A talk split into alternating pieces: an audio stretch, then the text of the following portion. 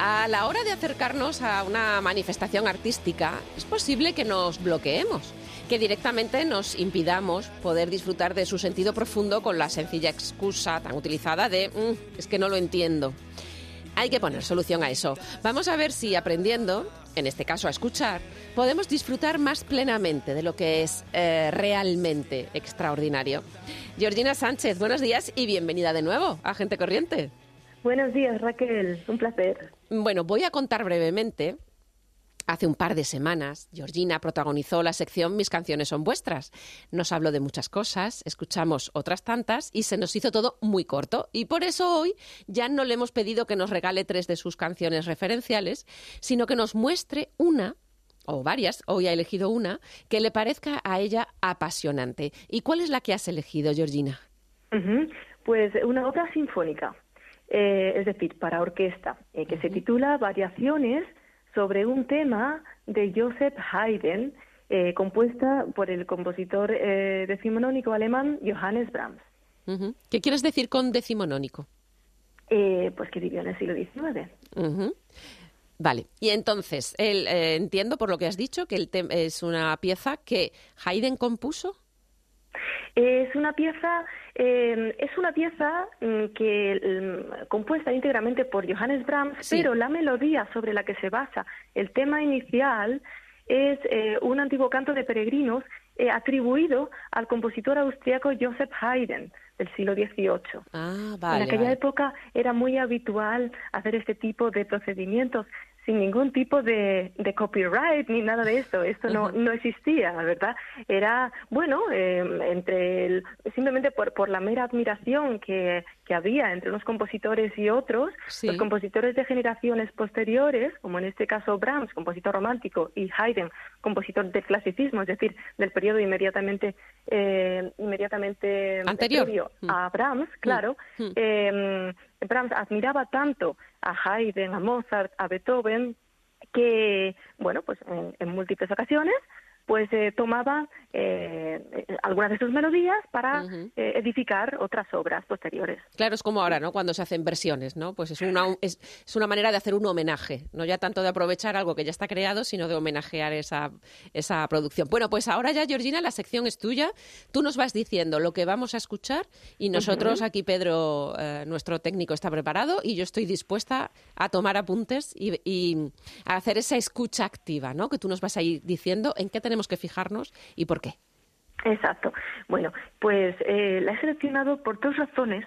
Porque la estudié y dirigí en mis años de dirección eh, orquestal y también eh, estuve muy en contacto con mi maestro, que fue eh, el director de orquesta Enrique García Asensio, que había sido alumno también del eh, director de esta grabación que he seleccionado, que es el director rumano Sergiu Celebidache, Ujú. también una de, de las grandes figuras del siglo XX. ¿Y por qué quiero fijarme también y quiero eh, mencionar unas líneas sobre este personaje? ¿Sí? Porque eh, de alguna manera Celebidache no solamente, y a medida que iban pasando los años de su vida, lo hacía aún más. No solamente dirigía, él recreaba lo que dirigía. Todo lo que está escrito en la partitura, ¿Mm? Celebidache lo eleva a la máxima potencia en términos de belleza. Me refiero, por ejemplo, a los timbres de cada instrumento, a los timbres orquestales. Mm. Eh, suenan eh, llenos de armónicos, llenos de pureza. Es algo que, que trasciende propiamente el sonido. No sé si, si se me entiende esto que, que estoy diciendo. Igual es un poquito filosófico. Pero bueno, el- el- yo soy, soy muy así, que le vamos a hacer. No, Georgina, yo creo, yo creo que sí se entiende. Lo que yo no sabía es que un director o directora de orquesta puede intervenir tanto en, en la- eh, no en sí en la partitura, entiendo, sino en cómo suena lo que está escrito en la partitura. Sí, sí, la batuta suena. Eso es, es una manera un poquito graciosa de decirlo, Ajá. pero claro, quien, quien se sube allí arriba puede cambiar completamente el sonido de la orquesta que dirige. Sí, sí. No, Eh, sí, fíjate. Puede, puede hacerla bri- brillar o puede hacerla eh, sonar de manera muy opaca, de manera muy, eh, pues poco trascendente. Pasa que, bueno, hay que ser muy artista también y, y tener muy interiorizada la obra que Ajá. se va a dirigir. No ¿Podemos ir solamente vale escuchando algo ya para ir...? Porque claro, estamos hablando mucho y, Sí, y- y yo lo que claro. tengo ya es ganas de escuchar. Claro, eh, pues eh, podemos comenzar eh, por ese tema atribuido a Joseph Haydn, ese canto de peregrinos que tiene un carácter bucólico, sereno y está protagonizado por dos instrumentos de las secciones de viento-madera, es decir, por dos oboes y dos fagotes. Eh, y está en la tonalidad, bueno, realmente la obra versa sobre dos tonalidades. Eh, la, eh, comienza en si bemol mayor, que básicamente voy a cantar el arpegio, y luego también hay otras variaciones en las que, vamos a oír posteriormente alguna, en las que está el modo menor, que sería el homónimo de si bemol mayor, es el si bemol menor, que sería ¿verdad que cambia? Sí. ¿Verdad? La primera es muchísimo más abierta, es muchísimo más brillante, la segunda es mucho más introspectiva, es, más oscura. Bueno, pues en este, en este primer tema vamos a escuchar brillantemente y apaciblemente ese si bemol mayor.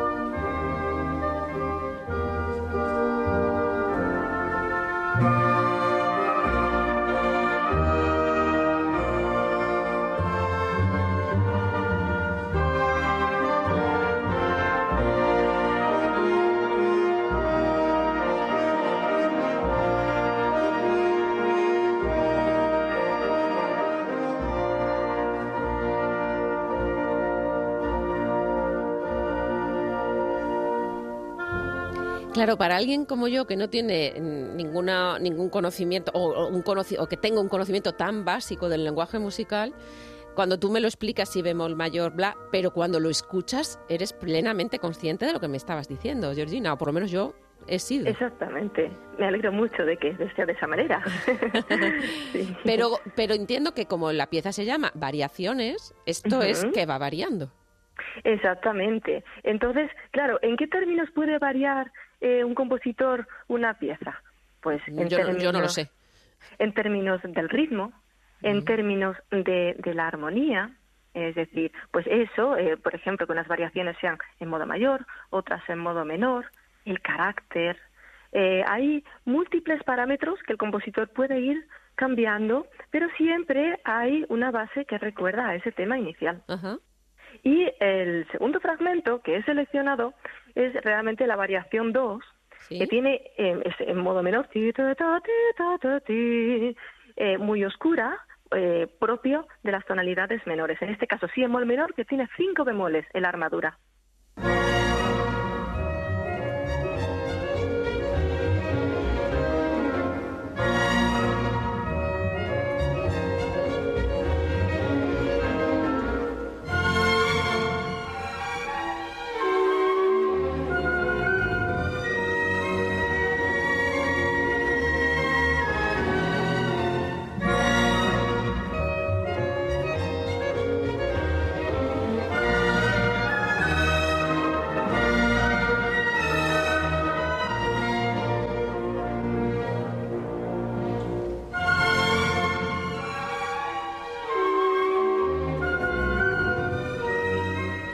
Sí, estamos escuchando esta pieza. Em, quiero decir que es una grabación en directo, porque eh, Georgina nos ha pedido que fuera esta grabación de Celibadache, o, como, Celibadak, que no sé muy bien cómo se pronunciaba.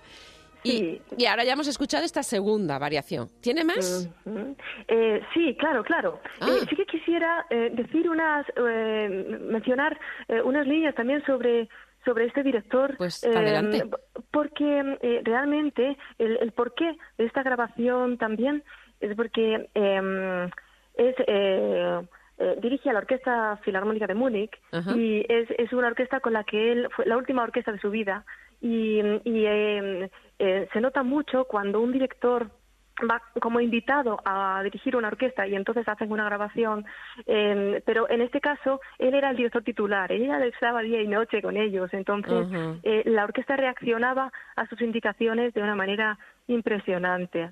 Y eso pues me, parece muy bonito también mencionarlo también no yo entiendo yo entiendo que eso claro cuando dicen o la orquesta por ejemplo la orquesta de Extremadura con el director invitado Claro, no será lo mismo un director invitado que ha pasado unos cuantos días que el que está perenne, ¿no? Todo, todo el tiempo. Bueno, sigamos, sigamos con Brahms.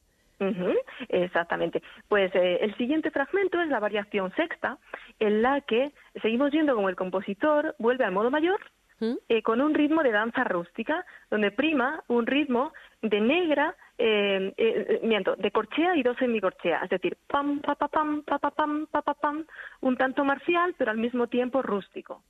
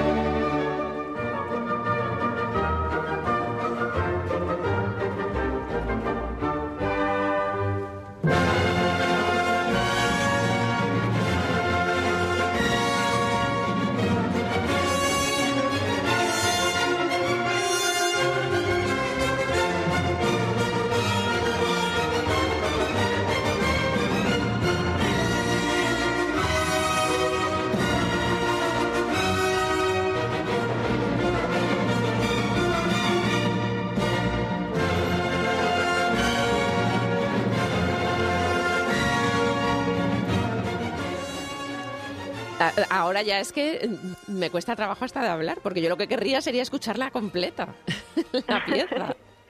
Sí, merece muchísimo la pena, claro que sí. Bueno, recordamos que es eh, de Brahms las eh, Haydn Variation, ¿no? Exactamente, así sobre un tema de Haydn, eso es. Sí, eh, la versión orquestal, porque hay también una, Brahms también hizo una versión inicial para dos pianos, ah. pero esta es la, la del tutti orquestal, la que hemos seleccionado hoy. Muy bien, y la has elegido además, recuerdo, bajo la dirección de este maestro, que era... Sergiu Celebidache, el director eh, originalmente rumano, pero nacionalizado alemán. Eh, una, una, persona que eh, absolutamente impresionante, hablaba 12 idiomas, viajaba sin partituras porque lo tenía todo de memoria interiorizado, era, tuvo también mucha influencia en el budismo zen. y fue uno de los directores de orquesta que para mí consiguió extraer más, por decirlo en términos poéticos, el néctar que se encuentra más allá del instrumentista y más allá de la partitura.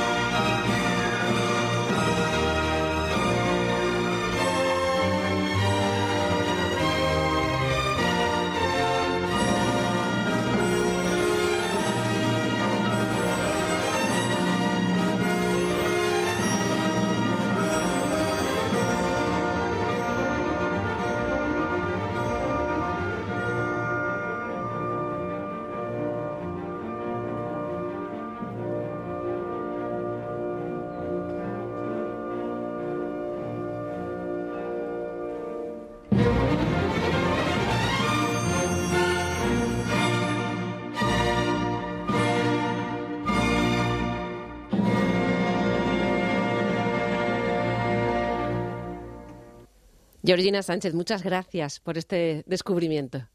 Muchas gracias a vosotros. Nos vemos entonces, si nada lo impide, el próximo mes, ¿no? Donde seguiremos en busca de la quinta esencia en obras de música clásica. Aquí estaremos para cuando tú quieras. Muchas, gracias. Hasta pronto.